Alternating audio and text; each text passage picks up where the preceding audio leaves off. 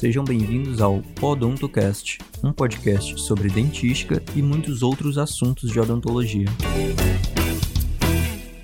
Oi, pessoal, eu sou a Marcelina. Esse é mais um episódio do grupo de estudos e, juntamente com a Carol e a Giovana, nós iremos falar sobre isolamento absoluto, algo que devemos conhecer e ter domínio para minimizar o desperdício do valioso tempo clínico.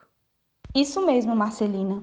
O isolamento absoluto foi introduzido em 1864 na cidade de Nova York e desde então tem sido utilizado em procedimentos odontológicos, sendo um dos meios mais efetivos para evitar contaminação por saliva em procedimentos restauradores e endodônticos, também para o controle de infecção e para a proteção do paciente.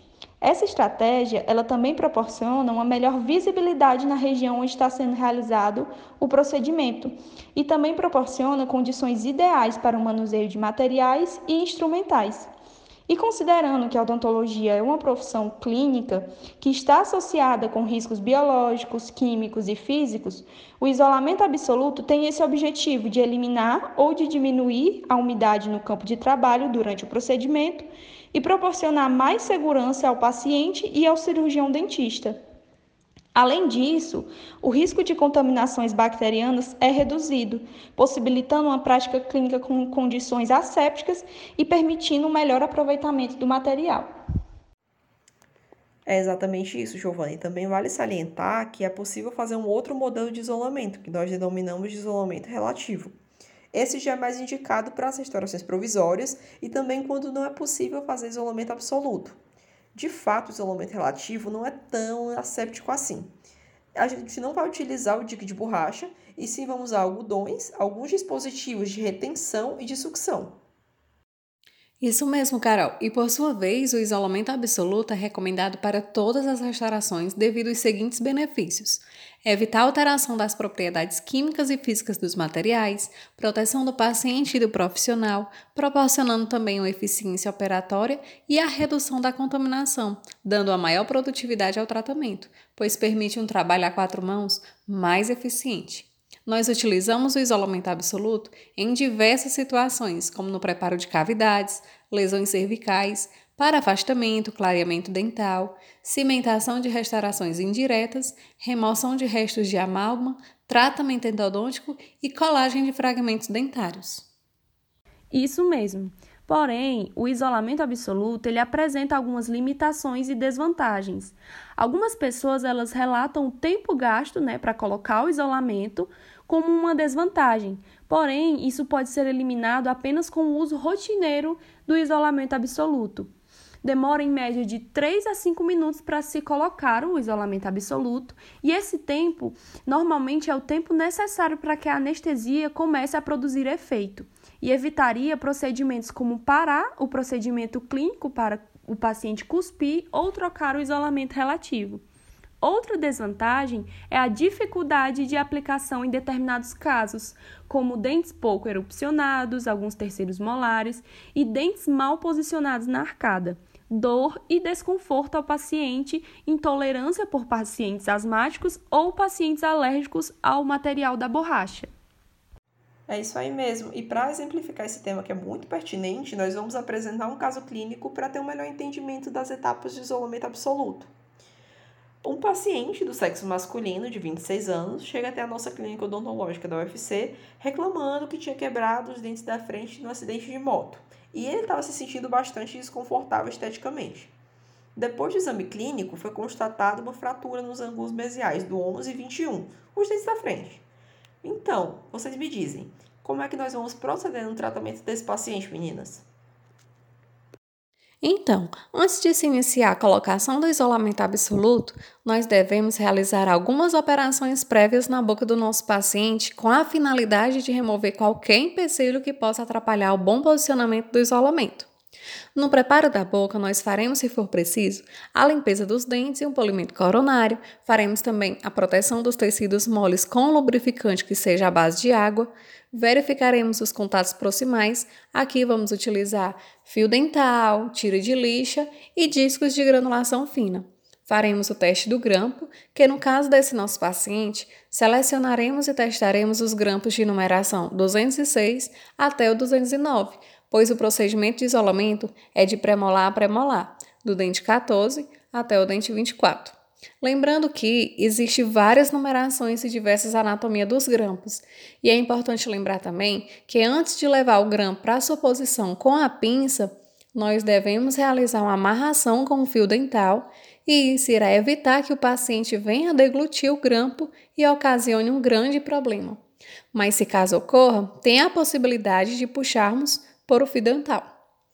Para melhor conforto do paciente, nós vamos anestesiar e ainda lançar mão de um anestésico tópico se o paciente for pediátrico.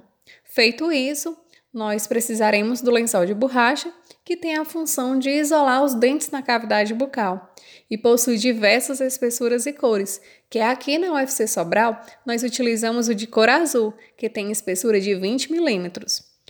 Utilizamos também o perfurador dique de borracha para que os dentes possam ultrapassar por esses orifícios que possuem diferentes tamanhos a depender do grupo de dentes. Como, por exemplo, para dentes anteriores, o furo é o menor e pré-molares e molares, por serem dentes mais robustos, os furos possuem maiores diâmetros. Outro instrumento é o arco, que é chamado de arco de Young na dentística ou de Ortby, que manterá o lençol preso e esticado, tem formato de U para adequar a anatomia do rosto do paciente sem machucá-lo. Isso mesmo. E com a canetinha permanente, nós iremos traçar quatro quadrantes no lençol de borracha. Mas para que isso? Bem, cada quadrante no lençol ele vai corresponder ao quadrante do dente em boca. No caso desse paciente, será o primeiro e o segundo quadrante, pois são os dentes 11 e 21 que estão fraturados. Mas, para proporcionar uma boa visibilidade e manuseio durante o procedimento, nós teremos que realizar também o isolamento absoluto nos dentes adjacentes. Logo, nós vamos isolar de primeiro premolar do lado esquerdo ao primeiro premolar do lado direito da arcada superior. E como nós iremos fazer isso? Bem, após traçar os quadrantes no lençol, nós vamos montar este lençol no arco de Yang e levaremos à boca do paciente o conjunto. E com a mesma canetinha, nós iremos fazer um ponto na face incisal e oclusal dos dentes que vão ser isolados. Nesse caso, será do dente 14 ao dente 24, da arcada superior. Depois, lubrificaremos esse lençol na parte interna para o melhor deslizamento do lençol sobre as faces dos dentes e com um lubrificante à base de água em pouca quantidade para o paciente não se incomodar com o gosto ou com o cheiro do produto. É isso aí, Giovana. E também vale ressaltar que existem diferentes técnicas para levar o conjunto de grampo, arco e dica de borracha para a boca do paciente. A técnica de Stibbs é a técnica do grampo sem asa, onde nós colocamos o grampo e depois de colocar o grampo no dente, passa o conjunto de lençol, de borracha e arco através do grampo. Já a técnica do grampo com asa, chamada técnica de parula, encaixamos o grampo do lençol por meio das asas e levamos o conjunto de grampo, lençol e arco até o dente, e termina de passar o lençol pelas asas do grampo utilizando o espátula número 1. A técnica que nós utilizamos depende de quem está fazendo o isolamento, porque cada pessoa pode ter mais ou menos habilidade com uma delas. Depois disso, para complementar a manutenção do dique de borracha em posição, iremos realizar amarrias, que são confeccionadas também com fio dental na região de colo do dente e fará com que haja inversão da borracha para o interior do suco gengival, impedindo qualquer entrada de saliva e contaminação.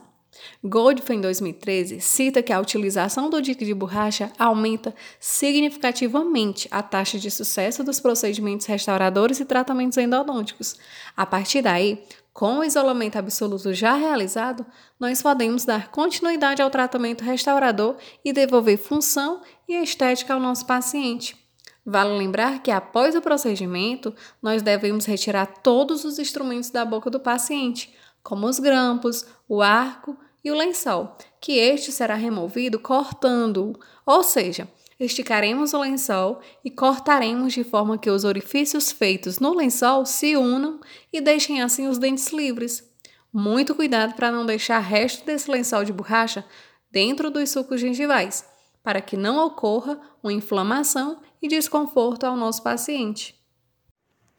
Então é isso aí, pessoal. Eu espero que vocês tenham gostado do nosso episódio sobre isolamento absoluto e nós convidamos você a conhecer o nosso canal no YouTube, Equipe de Dentístico UFC Sobral.